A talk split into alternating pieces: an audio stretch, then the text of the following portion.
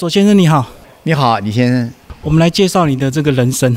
哎，谢谢。先从你出生开始讲啊。我出生在汉口，三十六年出生，三十八年跟父母一起到台湾。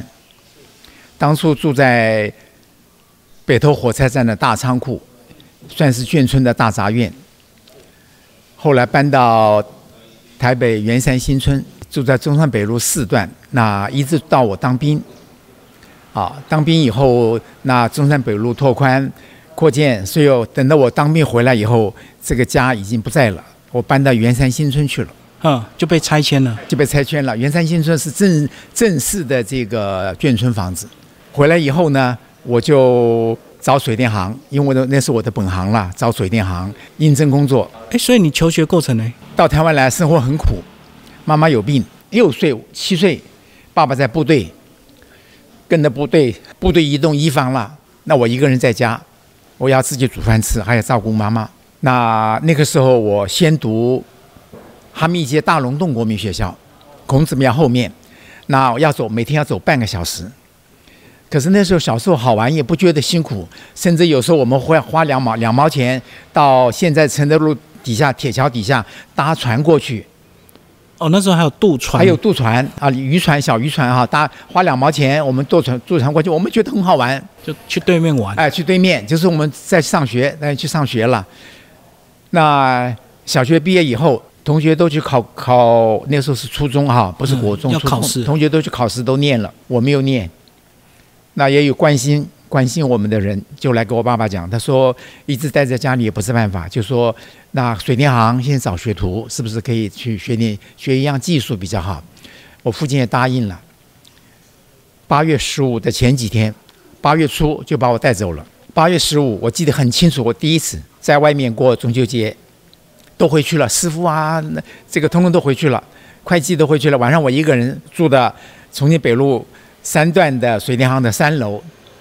我说不出说不出来那是什么味道哈，哎，也就这样子慢慢慢慢熬熬熬过来，啊，那边做了做了两年，后来他们换了老板，那我就离开了，离开了，我又到四林水电行去做了一年多。你在当学徒这段时间有没有被善待？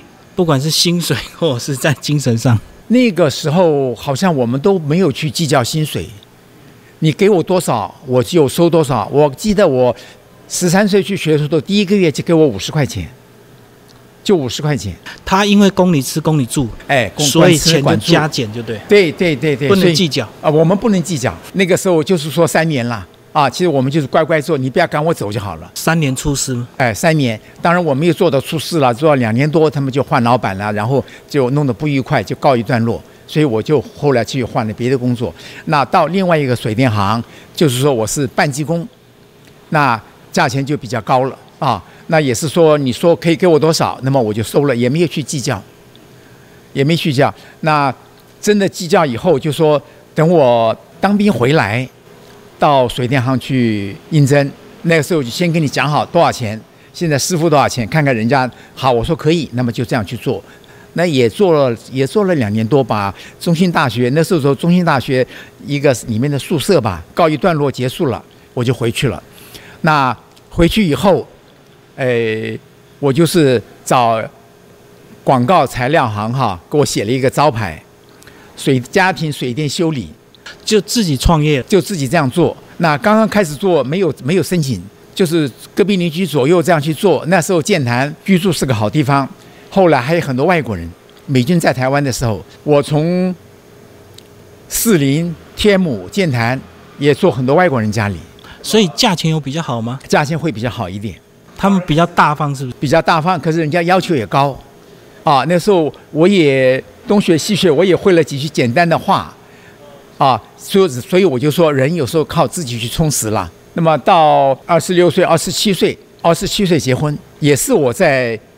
中心大学的一个那个一个学徒，水电行派给我的学徒，他是竹山人。然后我看他很乖，所以有时候休息我就说到我们家来玩。派女生的学徒给你？一个不是女生，男生。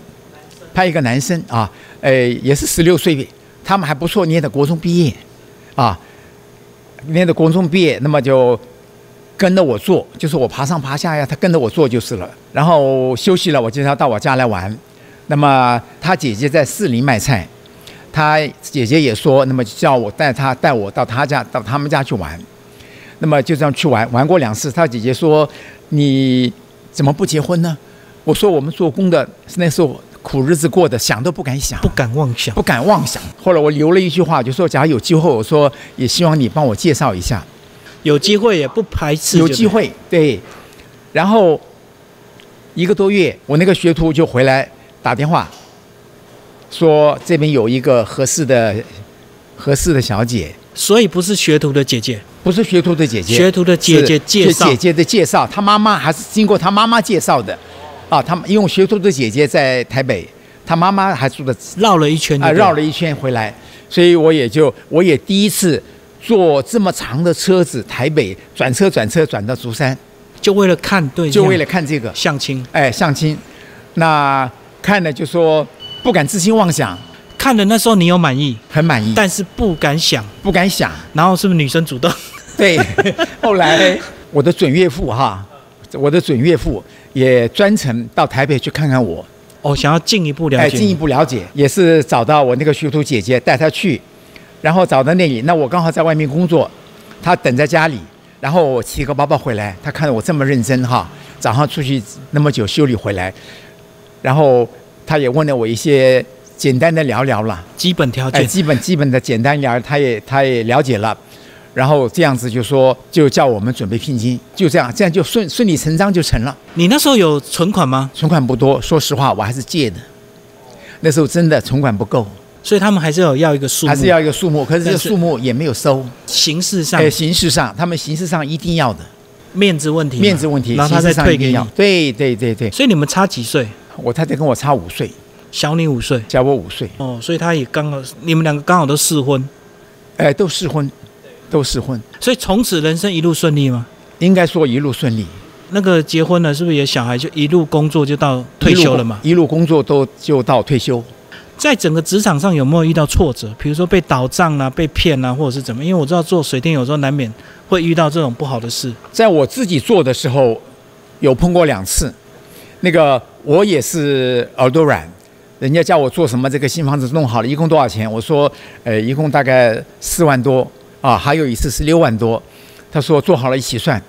人就跑了哎，等我做好了，他收了钱跑了，那我再去找，找不到人了。哦，等于你是被转包的，对我等于是被转包的，因为一般的工作是他是找工程行还是找广告行，哎，人家统包，他水电呐、还有那些装潢啊、瓷瓷砖地板的，所以他等于是倒全部的下游，就对，我不知道，别人我们都没有都没有去没有联络，没有互相打听啊。做的时候还是都有打招呼啦，可是这你是谁在哪里都没有联络。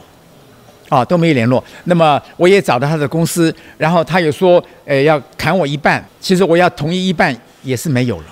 我第二次去了，我就很想抱着他那个音响，好牌子的音响，我就很想抱起来给他砸掉。呃可是心里闪，脑袋瓜闪过一下，我想算了，还是忍住，还是忍住了，所以就认赔了。就认赔了。那至少以后就比较小心吧。以后先收定金是不是对对对对对，以后就会比较小心。后来就没有这些事了，后来就没没有这些事了。所以时间就来到你退休，回到竹山，是不是？我四十几岁的时候，那时候我自己在做哈，自己做手受伤，因为那时候就是美军在搬那个冷气，三吨的冷气，两吨半冷气，一百公斤，一百公斤你要这样扛起来，搬到二楼、三楼、四楼，两个人搬，两个人搬，一个扛一个拖一个。扛一个拖。那么就说，呃，找到学徒，那总是我们体谅人家，马达重的这一边我来抬，他抬轻的那边我扛。有到三楼四楼就要扛了，那有时候再请一个人帮忙，弄到我背上，就这样子顶住哎是吧不是搬上去以后，再想办法弄到楼梯上，再推进去。那个冷气每年都要清洗一次，那现在冷气比较轻了。那个时候冷气每年清洗真的是很累，可是我们也就是赚那个工钱。现在有时候我跟朋友开玩笑讲，我说奇怪，那个时候的电锅、插头、插座啊，一天到晚坏，现在都没有了。插座，你看我们我们家里这个房子住了三十，我搬回来三十年，住了三十年了，那些有的插座都没有换过，只是有时候我本能的我觉得哦这个太旧了、太脏了，我把它换新，没有坏掉过的。那以前就说我很奇怪，常常坏，常常坏。当然也就是你坏了，尤其电锅插头啊，什么插头坏了，我们才赚工钱。啊，只是现在会觉得很奇怪。所以你讲那时候就是因为受伤，就是扛的时那时候我回来就是受伤，那个手就是痛，然后就休息，休息两三天，又做又做又痛。那个时候也没有医生跟我讲你要好好休息半年，休息几个月，没有人告诉我，就职业灾害，就一直这样做，就是职业伤害，到最后整个都不能动了。那我冬天只能穿一个棉袄，太太帮我套一个棉袄，手抬不起来，穿汗衫都抬不起来的。啊，我这样子吃饭，这样子吃饭。那后来我要到人家说水里山上拿一个滚刀塞乎啦，哪里有一个好的，还是中立哪里有一个好的，我就这样子开车，手都不能动，只能这样子开车，有点像密医推拿，像密医推拿这样去弄。那么有一次到中立，呃，也是说哪边推拿师傅好，那真是密医呀，他是用拍打的，我的腿痛啊，那个手痛。他就一直拍着你红，拍着你发痧，打的那个屁股痛哦，越痛越拍忍不住了，忍不住我就痛哭，痛哭，痛哭流涕啊，把他吓到了，他反而来安慰我，你怎么了？怎么了？洗安状，他洗安状了，我还是哭，我说没有事，我只想到我的人生怎么这么痛苦啊？怎么这么痛苦？当然现在都过了，呃，两个女儿一个儿子，事情都完成了，那现在四个孙子，我大概。十年前我就，十几年前我就开始自己玩盆栽，就你的退休生活。哎，退休生活玩盆栽，家里本来种在家里，种在家里，后来慢慢种多了。那我们那个巷子里面就说，呃，他们巷子里面那时候还没买车，都没有买车，因为我做水电嘛，我来的时候我第一个我买车，我有车的，他们门口都是空的，那我就跟他们商量，我说借我摆盆栽，他说好啊好啊。那有的人说你摆我看漂亮啊，皆大欢喜，当然我还是跟他们谢谢了。那么这样我也慢慢越种越多，越摆越多，越摆越多。慢慢的我也去买盆子啊，就说我也去考虑，也去买书来看那些盆栽的各种造型啊，做什么？就越玩越精致，就对。有这自己不敢说好，因为我自己要求怎么去玩的精致一点。所以就是画面看到这些小型盆栽的设计，就这些小型盆栽，然后有心得之后就有信心拿出来卖，这样子。卖的不多，在尤其在竹山，人家说笑哎，第三毛西给跌个，我搞你不会跌个。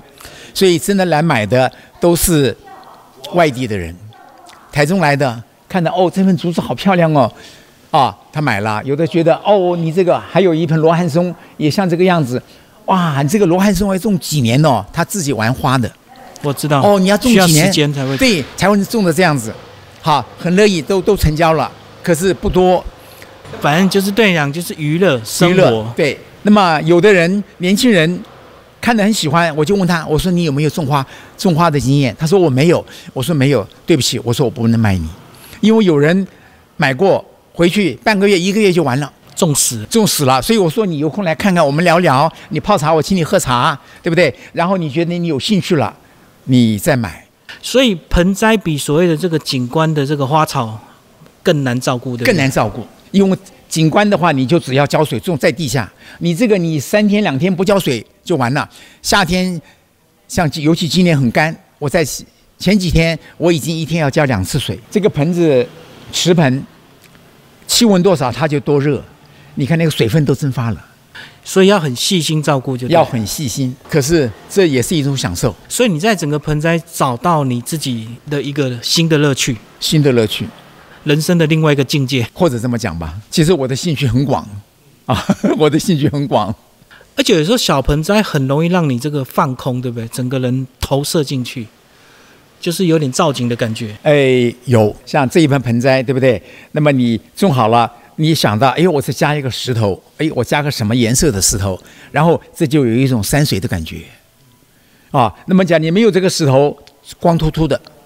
那就就不一样，单调就不一样，很单调啊！这也是配合一个石头就不一样了。所以从这个盆栽就延伸到赏石、采石、捡石。赏石、采石，我也参加石友会，那私友会也捡石头，他们好好眼光，哪个石头好，他们会很看得准。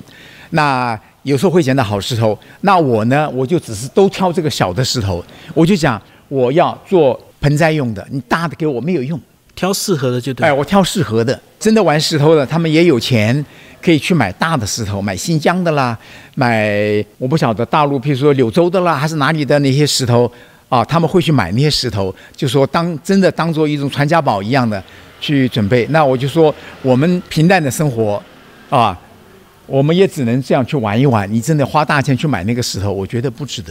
那个花大钱已经有点变投资的了啦，变投资了，对对，就不是单纯的兴趣了。对对对对对对，嗯，那另外讲一下你的另外兴趣，还做卤味，我好吃啊。那以前在眷村就说老早没有冰箱，每年过年呢，大家都会做点腊肉、香肠啊，呃，做点卤味啊，就是你把它保存保存好，嗯那么就说过年呢十几天有十几天十几天都不会坏。你像我现在算六十年前，那个时候天气冬天很冷哦，跟现在温度完全都不一样。台北我甚至你冷到两度、四度，你说就跟冰箱里面的温度一样。我父亲在部队里面，老班长他是兵工连的，那有很多兵就是十七八岁，有的更小的就就一起到台湾来。那么过年连上还是开火，那开火就说大部分人老兵都回去了，剩下年轻人。那有有的有的交情好的也都都去了，所以部队开火的人不多。有些人呢，也许跟我父亲比较走得近的，那么就会到我们家来。左师傅，左师傅，左班长，左班长，然后就是在我们家吃一餐，吃两餐，我父亲也都欢迎，就说好像长辈照顾晚辈一样的，因为带着他们过来嘛，啊，所以我父亲也很乐意。那么就说有时候也会多煮一点，所以从那个时候我也就开始，我现在也自己也做腊肉，做香肠，我也卤牛肉，所以这个是继承你父亲的手艺，呃，有一点。就眷村的手哎，法。眷村，眷村的手艺，我也做泡菜，反正做什么想什么就来这边，做什么想什么。顺便摆。对，那么这个呃茶叶蛋是以前没有的，啊，只是我想到了，然后我到中药房去问，那么他说你要做茶叶蛋，这个方子你可以试试看，就问配方就对了。问配方，他给我那个配方，中药包，就说卤牛肉的配方里面取掉几样东西，哎，我卤了那个蛋很好，啊，卤了那个蛋很好。当然有的时候我会用点鸡高汤把油撇掉，或者说买香菇，香菇的杆子煮那个高汤，增加它的味道。所以我的蛋跟人家外面所有的都不一样。那我要今年我要在这里卖以前，我曾经到竹山所有的 Seven Eleven 啊，做什么茶叶蛋我都吃过，都吃过。都不行。啊，都不行 啊，都不行。所以你这边摆摊就是你的退休生活，就对，卖不卖无所谓，就是交朋友。卖不卖无所谓，我还是希望赚一点本回来。那么我也参加好几个老人会，好几个社团。那么我也学了一点按摩推拿，有时候他们社团呢、有我也会去跟他们讲课，酸痛啊做什么，我也会当场帮他们处理一下，也所以就。很会安排自己的生活。你现在要带孙吗？我带了两个孙，呃 带到三岁了，把他送到台中。我儿儿子媳妇在台中上班他们就，自己回去哎，照顾上。班。那么弟弟也是把他带到三岁，带到台中去了。然后姐姐现在读二年级，弟弟读大班。开学以后，下学期姐姐三年级，弟弟就一年级。为什么只带到三岁？是你自己设的一个这个也不是，一般就说儿女还是要跟着父母，而是跟着父母。你跟着我们，就是我们老一辈的想法，老一辈的这个观念哈，就说并不见得好。就怕误你的孙就对。对对对，对还是跟父母。谢谢我们左先生为我们介绍你的人生。